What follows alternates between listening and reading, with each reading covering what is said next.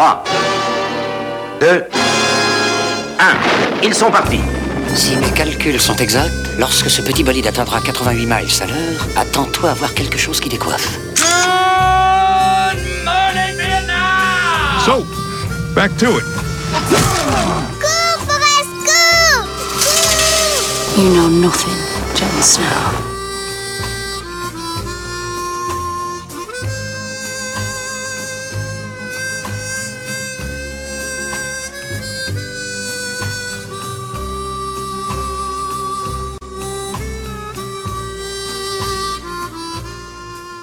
Bonjour à tous et bienvenue à Programme Double, un podcast qui est diffusé une fois ou deux semaines et dans lequel je vais vous présenter deux films qui sont reliés soit par une thématique, une franchise, un acteur, voire même un réalisateur.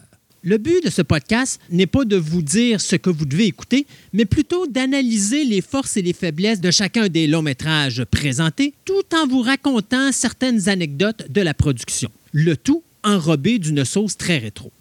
Le Bronx. Considéré comme l'un des plus dangereux endroits au monde dans les années 60, 70 et 80, cet arrondissement de New York est le troisième emplacement aux États-Unis à avoir la plus grande densité de population, avec ses quelques 1,5 millions d'habitants.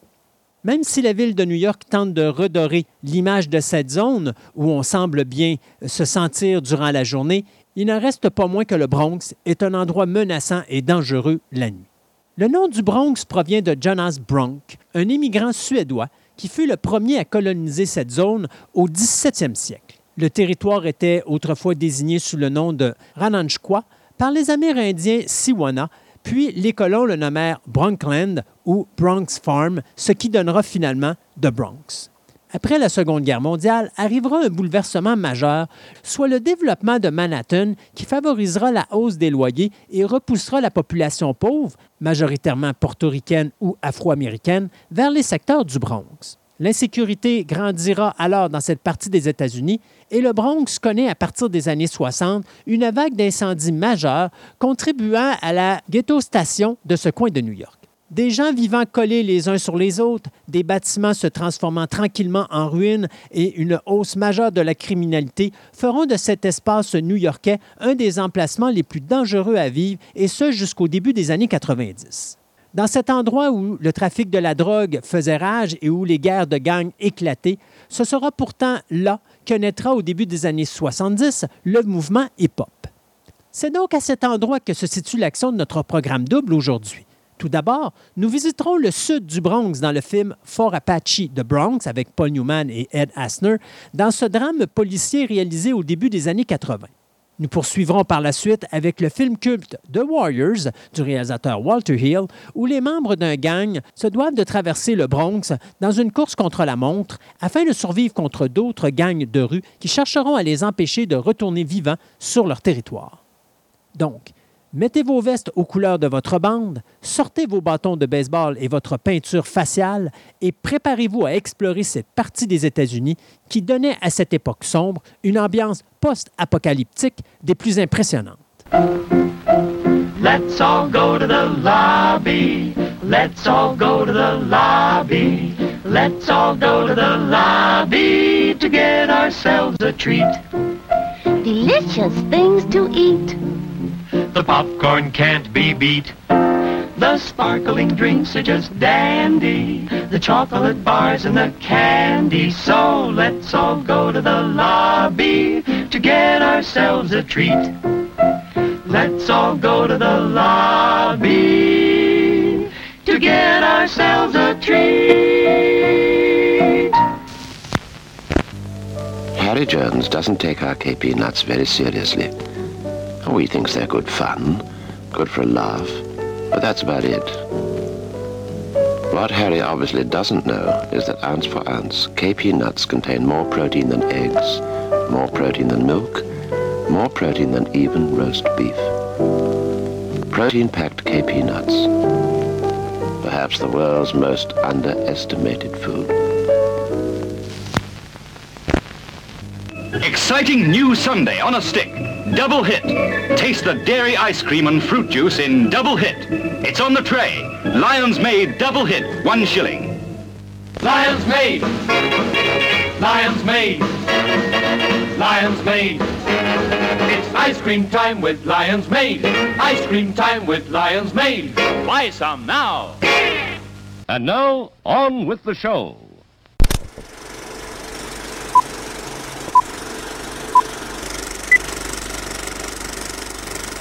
He's been breaking the law for years.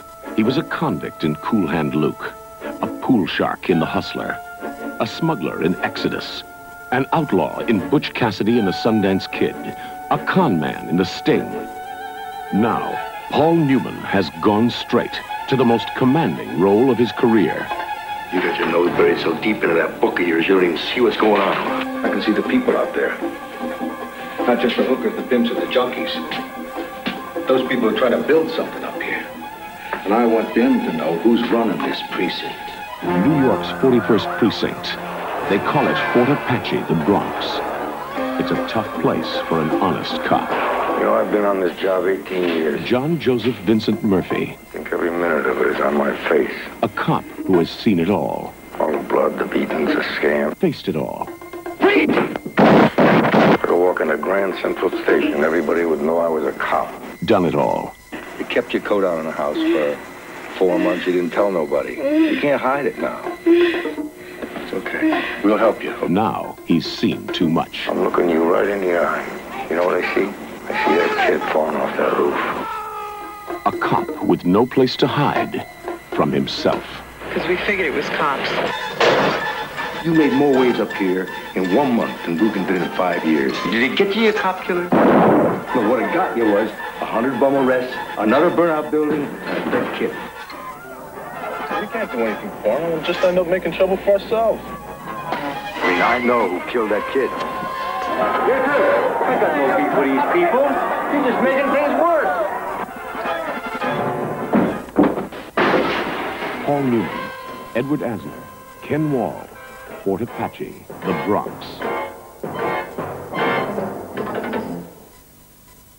Fort Apache de Bronx, ou Le policier du Bronx, est un drame policier distribué par les studios 20th Century Fox le 6 février 1981. Ce film d'une durée de 125 minutes obtiendra un budget de 10 millions pour être réalisé, mais remportera plus de 65,2 millions au box-office mondial. Au niveau de la réalisation, on retrouve le metteur en scène canadien Daniel Petrie, qui nous avait donné le film K9, euh, Resurrection, dont on a déjà parlé ici à l'émission, et Cocoon The Return. Au niveau de la production, c'est Thomas Fiorello, le producteur américain dont c'est la seule production en carrière, et Martin Richards, qui lui a travaillé sur les films Chicago et The Boys from Brazil. Au niveau de la scénarisation, c'est Ewood Gould qui nous a donné The Boys from Brazil et Cocktail qui s'est occupé d'écrire ce scénario. Dans la distribution, on retrouve l'acteur Paul Newman, assisté de Ed Asner, qu'on avait vu dans Les Ennuis de Marie ou de Mary Taylor Show, Ken Wall, Danny Aiello, Rachel Ticotin, Pam Greer et Paul Gleason. Le film raconte quelques jours dans la vie des officiers Murphy et Corelli qui travaillent dans un poste de police situé dans le sud du Bronx. Celui-ci, surnommé Fort Apache parce que les policiers qui y travaillent se sentent comme une armée assiégée en territoire ennemi, n'a pas très bonne réputation dans le département car on y transfère souvent des officiers au passé trouble ou encore des rookies. Justement, suite à l'exécution de deux jeunes policiers en devoir, un nouveau capitaine arrivera au poste et tentera d'apporter un certain changement dans la façon de faire des policiers, ce qui provoquera des situations enflammées entre la population du Bronx et les autorités, et surtout qui provoquera une remise en question chez Murphy, qui lui se demande s'il doit dénoncer un collègue qui a tué de sang-froid un jeune portoricain. Filmé dans le quartier sud du Bronx, ce drame policier voit son scénario largement inspiré du livre de Tom Walker, Fort Apache, écrit en 1976. Le long métrage est principalement basé en grande partie sur l'expérience de deux policiers, Thomas Mulheim et Pete Tessitone, qui ont longtemps travaillé dans le Bronx. D'ailleurs, l'acteur Paul Newman va passer énormément de temps à interroger Thomas Mulheim afin de parfaire le caractère de Murphy. Chose extrêmement importante également, les agents Thomas et Tessitone, ainsi que quelques ex-policiers du Bronx, étaient continuellement présents lors de la production en tant que conseillers afin de garder une authenticité euh, au long métrage. À l'aube des années 80, deux tiers de la population qui vivait dans le district sud du Bronx avaient quitté l'emplacement alors que plusieurs propriétaires de logements mettaient le feu à leurs bâtiments dans l'espoir d'aller chercher de l'argent de leurs assurances. Et donc, lorsque l'équipe de production hollywoodienne décida de s'installer dans le secteur pour tourner les séquences de Fort Apache, dans l'espoir de donner une vision des plus réalistes au long métrage, bien disons que les militants défendant des droits de la communauté qui continuaient à vivre dans cette partie de la ville n'étaient pas vraiment heureux de leur arrivée. À un point tel même que certains groupes communautaires du Bronx ont même menacé de porter plainte contre les producteurs en raison de la façon dont les groupes ethniques, soit les Noirs et les Portoricains, étaient décrits dans le film. On menaçant même d'avoir recours à des poursuites légales contre la compagnie Time Life Television qui finançait alors le projet. Afin de gagner la paix avec ces groupes, la décision fut prise d'apporter quelques modifications au niveau du scénario ainsi que d'installer un texte explicatif en prologue au long métrage. De plus, on embauchera des résidents du secteur sur la production et comme figurants dans le film. Mais malgré cela, la production ne fut pas de tout repos certains producteurs prétendent que des protestants cherchaient par tous les moyens à saboter la production en projetant des objets aux membres de l'équipe de tournage, incluant des toilettes. D'ailleurs, on va se servir de cela pour inspirer la fameuse séquence où le fort Apache est attaqué par un groupe de protestants suite à l'arrestation de plusieurs d'entre eux lors de multiples descentes ordonnées par le capitaine Conley, personnage interprété ici par Ed Asner. Mais d'autres producteurs, de leur côté, prétendent que la production s'est déroulée sans trop de problèmes.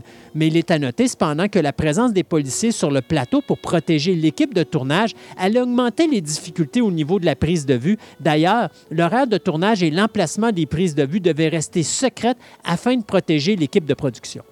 Le scénariste Heywood Gould s'est inspiré en partie de l'amie portoricaine de Thomas Molim, Venus Castano, pour le personnage d'Isabella, qui, lui, était interprété par l'actrice Rachel Ticotin.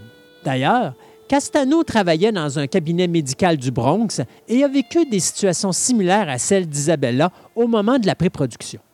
Elle a d'ailleurs auditionné pour le rôle, mais n'ayant pas été choisie, elle sera quand même utilisée à titre de figurante dans plusieurs séquences aux côtés de l'agent Thomas Mulheen et de leur fille Elizabeth. Pour l'actrice Rachel Ticotin, il s'agit ici du premier rôle important de sa carrière, rôle qu'elle obtiendra alors qu'elle avait un poste d'assistante à la production sur le film aux côtés de son frère David. Ticotin est la seule membre de l'équipe d'acteurs à être née dans le Bronx.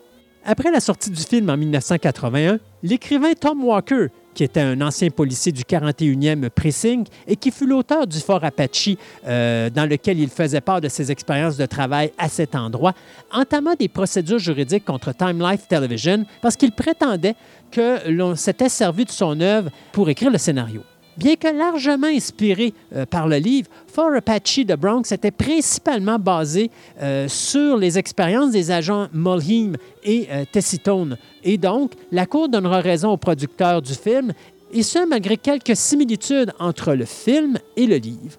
Même l'acteur Paul Newman allait poursuivre Time Life Television, car lorsque la compagnie allait vendre les droits de diffusion télévisuelle à la compagnie HBO pour 1,5 million de dollars, euh, Newman devait, selon son contrat, recevoir plus de 15% de ce montant, ainsi que 12,5% du montant de 3,75 millions que Time Life avait reçu pour la distribution internationale du film Fort Apache de Bronx. Finalement, il y aura une entente hors cours qui allait survenir entre les deux parties. Mais il y a eu un autre incident qui a impliqué Paul Newman, euh, principalement entre lui et le New York Post. Lorsque Paul Newman traitera le New York Post de garbage can après que ces derniers aient publié une photo de lui prétendant que Newman se faisait passer pour un technicien de la production qui demandait à un groupe de jeunes protestants hispaniques qui revendiquaient contre la production de Fort Apache de quitter les lieux.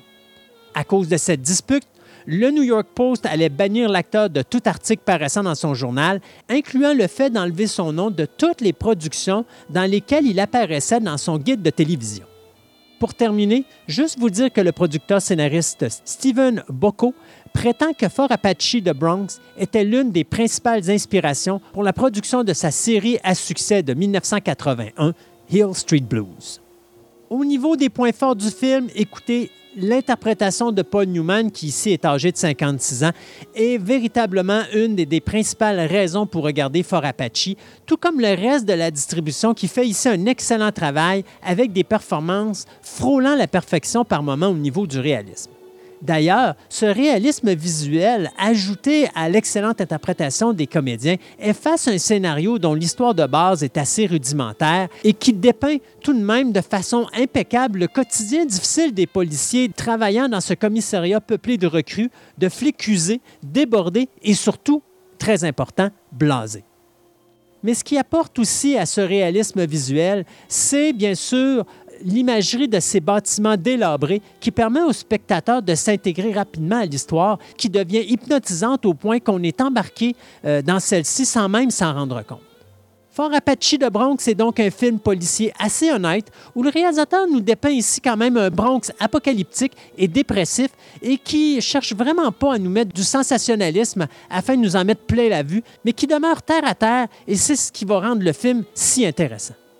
Un dernier petit point aussi, euh, alors que beaucoup de critiques ont euh, critiqué le fait que plusieurs intrigues demeuraient sans réponse à la fin du film, moi je trouve que c'est ce qui apporte encore plus de crédibilité à ce long métrage-là, et surtout à cette histoire qui se dessine sous nos yeux, qui est une sorte de miroir à notre quotidien de tous les jours, où on n'a pas nécessairement toutes les réponses à ce qui arrive autour de nous. De plus, je vous dirais qu'il serait important d'apporter une attention spéciale à la relation entre Murphy et euh, ce fameux pickpocket. Pourquoi? Parce que Murphy est incapable d'arrêter ce dernier parce qu'il n'a plus la foi en la justice. Et on voit même à un moment donné, lorsqu'il a son problème de conscience, euh, à savoir est-ce qu'il doit dire qu'un de ses confrères de travail a commis un crime ou pas, alors qu'il est lui-même un policier et qu'il doit travailler avec cet individu-là tous les jours, bien, on, sent qu'il perd le sens de la foi et on, le voit parce qu'il n'est jamais capable d'arrêter ce pickpocket à un point tel qu'il laisse carrément partir à un certain point dans le film parce qu'il n'a juste pas le goût de commencer à courir après. Mais dès le moment où il va retrouver la foi dans la loi, c'est à ce moment-là qu'il va être capable d'arrêter le criminel. Donc, je trouvais que c'était un point qui est vraiment très intéressant et ça démontre à quel point que Fort Apache fonctionne très bien au niveau psychologique.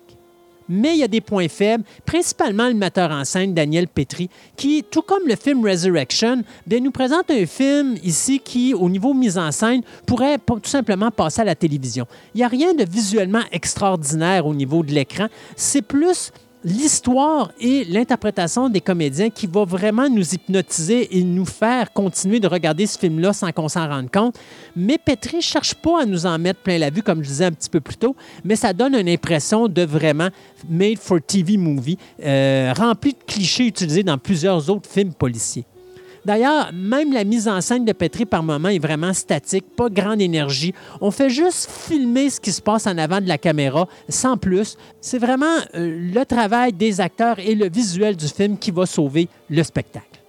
Le rythme est lent. Ça, c'est ce qui pourrait peut-être ennuyer euh, les personnes qui sont des amateurs de films d'action. Pas beaucoup d'action dans ce film-là. C'est pas l'objectif. C'est surtout un drame psychologique parce qu'on suit véritablement les difficultés reliées aux personnages qui vivent dans ce coin sombre du Bronx. Quelques dialogues sont même mécaniques. On dirait que les dialogues ne sont là que pour donner une information de base, puis que les acteurs ne font juste que réciter euh, d'une façon automatique leur texte comme s'ils lisaient un livre. Ça, c'est peut-être quelque chose aussi qui est fatigant, notamment avec euh, lorsqu'on voit la rencontre des deux capitaines avant que le personnage de Ed Asner prenne le contrôle de Fort Apache toute cette scène-là entre les deux acteurs est vraiment plus mécanique et probablement un des moins beaux segments ou des moins bons segments, je dirais, du film. Mais malgré ça, Fort Apache de Bronx, c'est un petit bijou policier qu'il faut absolument découvrir. Au niveau de la musique du film, c'est euh, le compositeur Jonathan Tunick qui nous a donné la musique de Endless Love et Murder She Wrote, la télésérie, qui a écrit ici euh, la trame sonore Fort Apache de Bronx. Malheureusement, la trame sonore n'a jamais été distribuée ni en vinyle ni en CD. Mais j'ai quand même trouvé un petit segment musical que je vous fais écouter ici.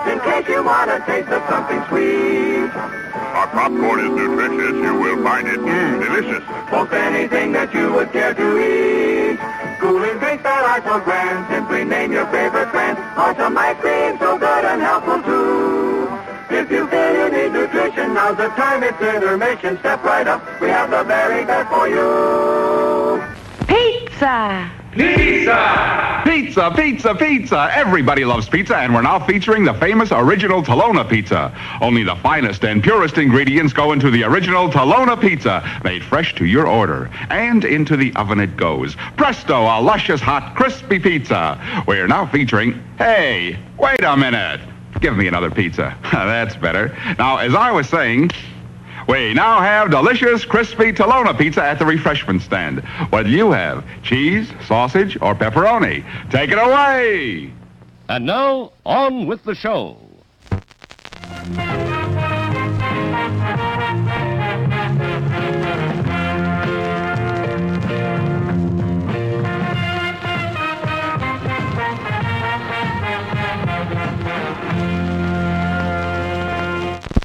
Rated X. Get more out of life. Go out to a movie.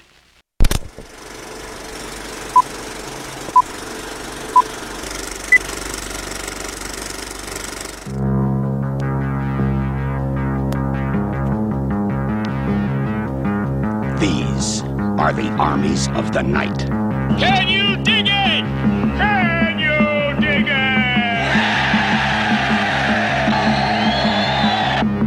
The Furies. The Boppers. The Hi-Hats. The Lizzies. The Turnbull ACs. The Gramercy Riffs. Riffs! And these are the Warriors. We know about the Warriors. They're a heavy outfit. They're from Coney Island. Warriors? You guys are the big dudes, huh? Now they're in the Bronx. We're going back. 27 miles behind enemy lines. It's the only choice we got. Between them and safety stand 20,000 cops and 100,000 sworn enemies. I want them all. I want all the warriors.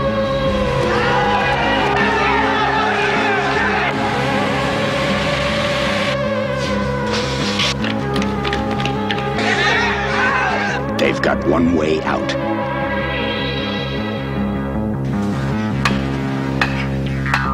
They've got one chance.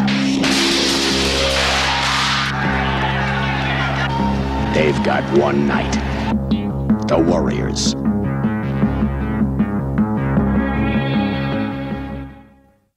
The Warriors ou les guerriers de la nuit, un drame social qui a été distribué par les studios Paramount Pictures le 9 février 1979.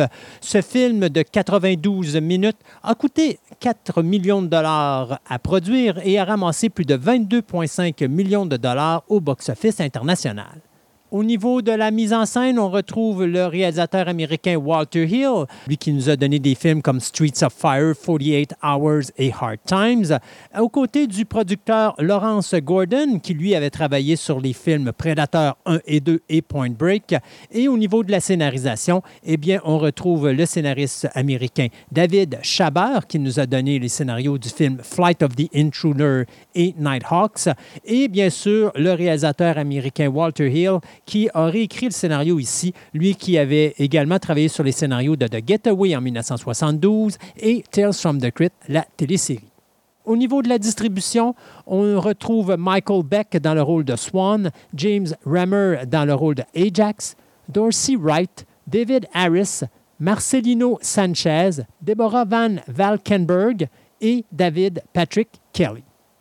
New York, les années 1970 les gangs se partagent les bas quartiers de la ville et le leader incontesté des tout-puissants euh, Gramercy Riffs, Cyrus, décide d'organiser une réunion afin d'unifier toutes les gangs de New York et de lever une véritable armée contre les forces de l'ordre et de la mafia.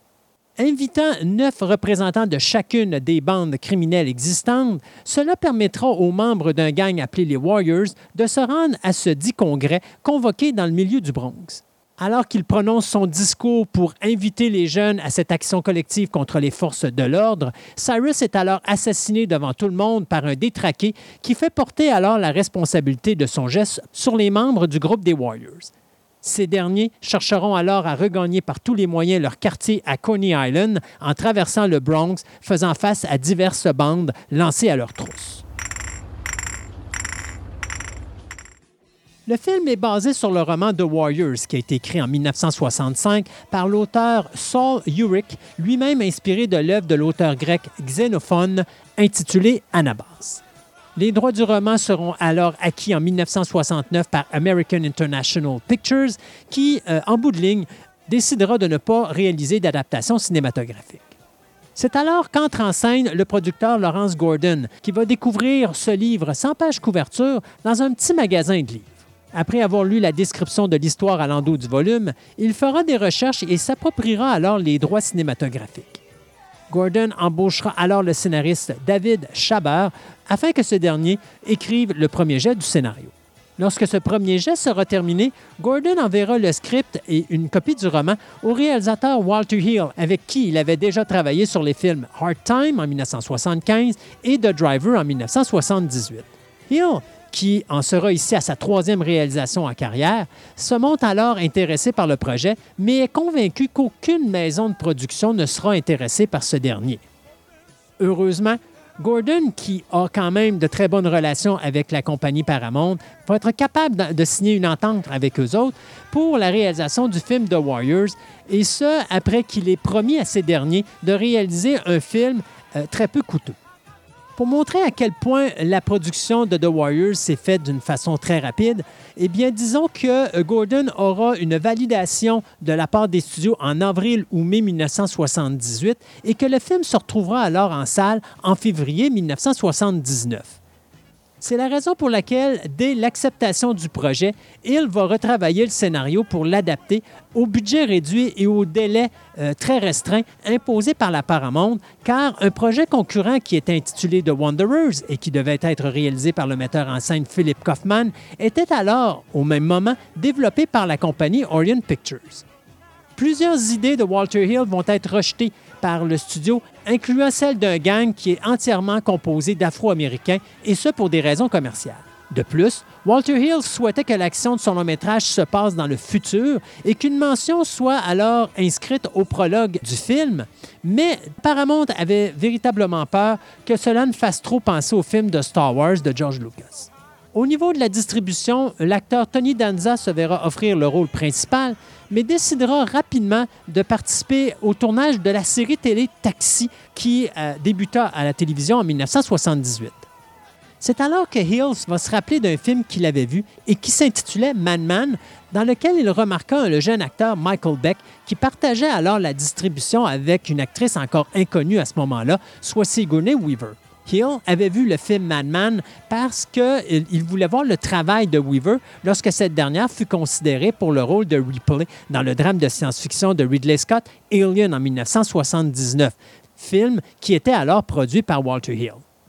Impressionné par le travail d'acteur de Beck, il demandera à ce dernier de se présenter à une audition et lui donnera alors le rôle principal. Pour Michael Beck, The Warrior lui ouvrira les portes d'Hollywood, porte que malheureusement la comédie fantaisiste musicale Xanadu en 1980 va euh, malheureusement fermer. Pour le personnage féminin de Mercy, Hill désirait une actrice portoricaine, mais l'agent de la jeune actrice Deborah Van Valkenburg réussira à convaincre Hill de laisser cette dernière obtenir une audition et Hill fut si impressionné par celle-ci qu'il lui donnera le rôle.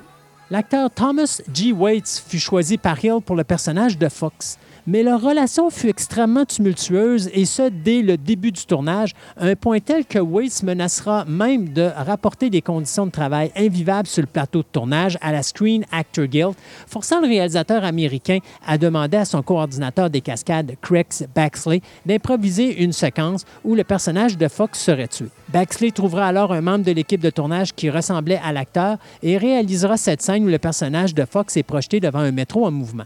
Après avoir été renvoyé du plateau de tournage, Waits va euh, demander à ce que son nom soit retiré du générique du film, décision qu'il regrette aujourd'hui. Le tournage de The Warriors durera plus de 60 jours, mais ça ne se fera pas sans Annie Croche. Du côté de l'actrice Deborah Van Valkenburg, dont il s'agit ici du premier rôle sur le grand écran, celle-ci fut blessée à plusieurs reprises durant la production. Dans une séquence où le personnage de Swan et de Mercy sont aux prises avec les Baseball Furies, eh l'acteur Michael Beck frappera accidentellement Deborah au visage avec un bâton de baseball. Celle-ci fut transportée d'urgence à l'hôpital le plus proche où elle a eu besoin de points de suture. Elle a d'ailleurs encore une cicatrice de cet accident. Durant la séquence du métro où le personnage de Fox sera tué, celle-ci courait à côté d'un cascadeur et tomba, se brisant le poignet. C'est la raison pour laquelle on peut voir le personnage de Mercy porter un jacket qui va camoufler son bras durant le reste du film. Presque tout le tournage fut réalisé dans les rues de New York. La production débutera le tournage dès le coucher du soleil et ce jusqu'à l'aube pendant plus de 60 jours. À cause de ces horaires, la production sera difficile, spécialement lors des séquences tournées dans le Bronx, où l'équipe de tournage sera attaquée continuellement par des gangs qui lanceront alors des briques en direction des personnes présentes.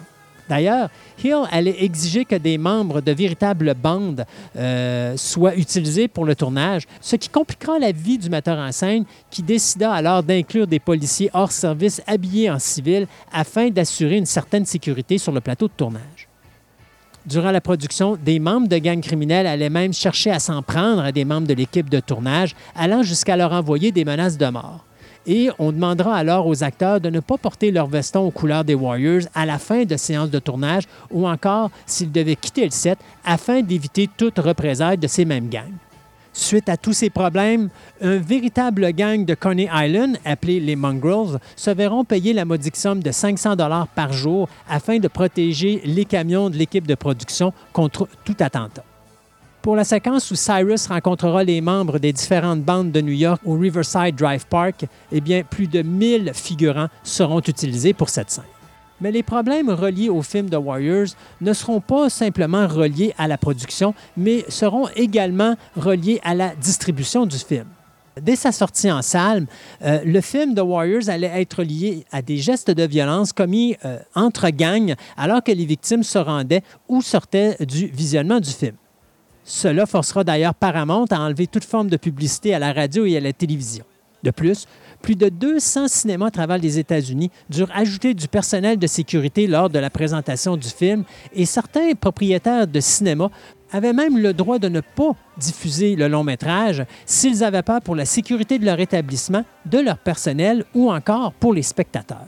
Paramount allait même jusqu'à proposer de rembourser les dommages subis aux salles de cinéma ou encore de payer pour l'excédent au niveau de la sécurité si le besoin s'en faisait sentir, spécialement dans les salles de cinéma de la ville de New York. Le film fut un véritable succès au niveau des gangs criminels, ce qui compliquera les choses lorsque deux gangs opposés allaient se présenter dans le même cinéma pour voir le film durant la même représentation. Malgré tous ces incidents, le film allait quand même connaître un excellent succès, amassant plus de 22 millions au box-office.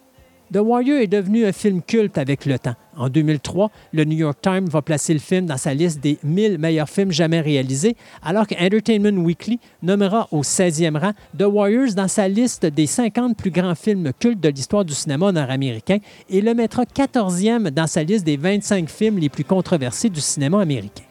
Hill, qui était un fan de comic book, voulait avoir un style comique pour son film, mais malheureusement, à cause du court délai de production et du petit budget, euh, il n'a pas pu réaliser son film de la façon qu'il voulait. Cependant, lorsque euh, le, director's, le Ultimate Director's Cut sortira en DVD en 2005, Hill se verra donner l'occasion de pouvoir retransformer le film et donc d'y mettre sa séquence à l'origine son prologue qui disait dans un futur proche, mais également de transformer le film en petits segments de bande dessinée, ce qui représentait véritablement sa vision originale du long métrage.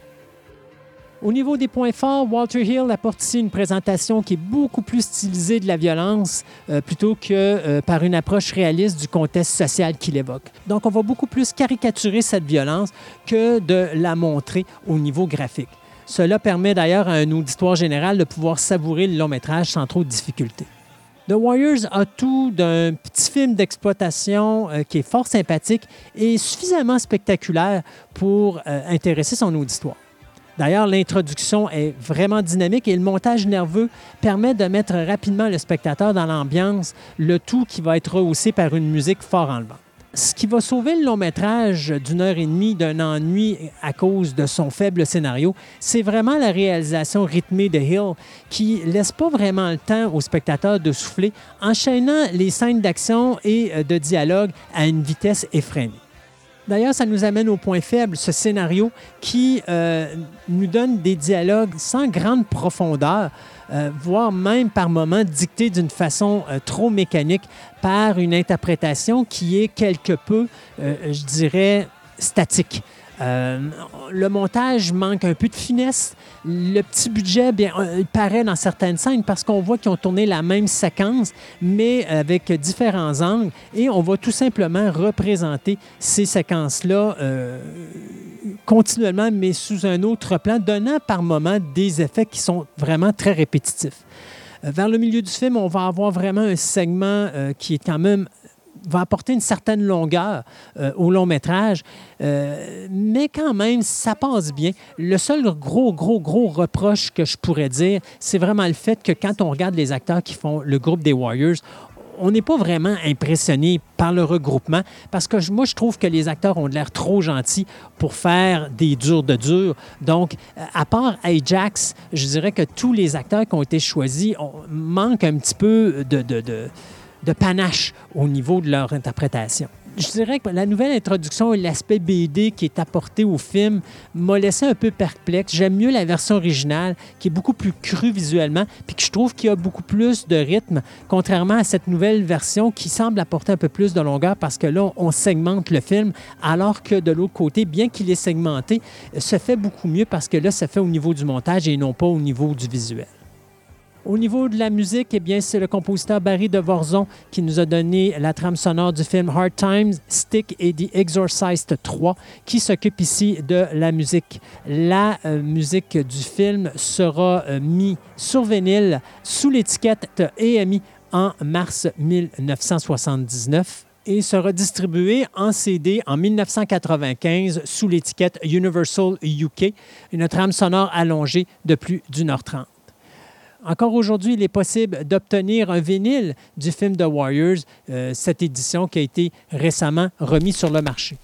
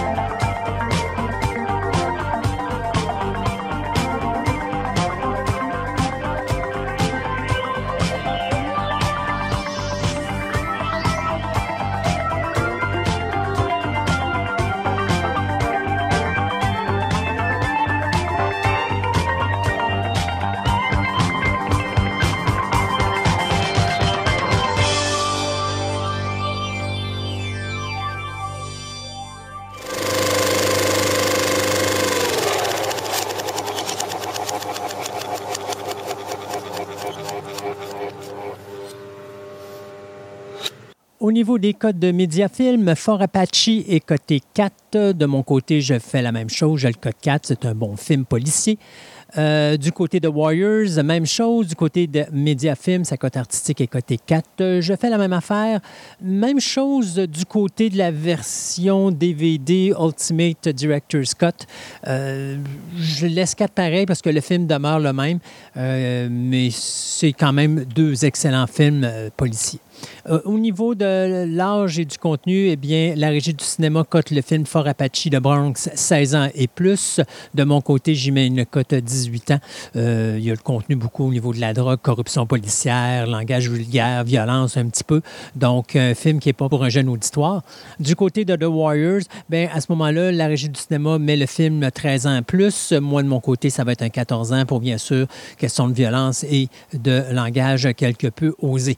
Euh, au niveau des disponibilités, eh le film For Apache n'est disponible qu'en DVD avec des sous-titres français. Il n'y a que la version anglophone qui est disponible présentement. Du côté de la disponibilité de The Warriors, le film qui a été mis en vidéocassette en 1980 et en 1990, que ce soit en bêta ou en VHS, a dû attendre en 2001 pour avoir sa copie DVD. Une copie DVD qui incluait la sortie originale au cinéma.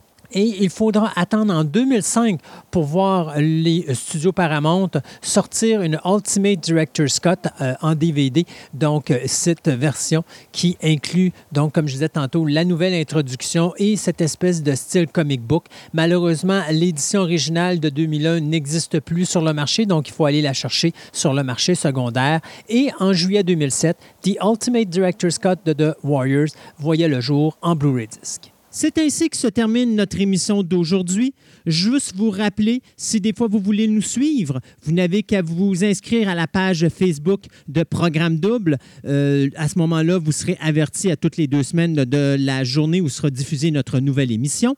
Ou encore, vous pouvez tout simplement aller également sur la page web de fantascaradioweb.com euh, dans lequel vous allez avoir une section podcast. Si vous cliquez sur cette section podcast, vous allez voir plein de sous-sections, dont une qui va s'intituler les Programme Double. Lorsque vous cliquez là, vous allez tomber sur la page officielle de Programme Double, sur lequel vous allez trouver toutes les explications euh, au niveau des cotes euh, artistiques que je donne au film, euh, en plus d'avoir un résumé de qu'est-ce qu'est le podcast, mais surtout, vous allez avoir tous les liens, que ce soit les liens pour la page Facebook, les liens pour l'adresse email, si vous avez des fois des suggestions de films que vous aimeriez que je parle, ou encore des commentaires à faire.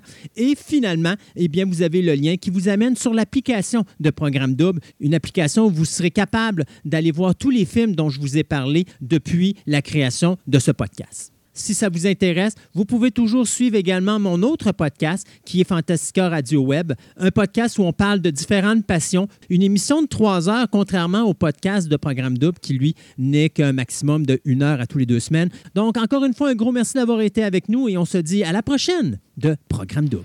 Please remember to replace the speaker on the post when you leave the theater.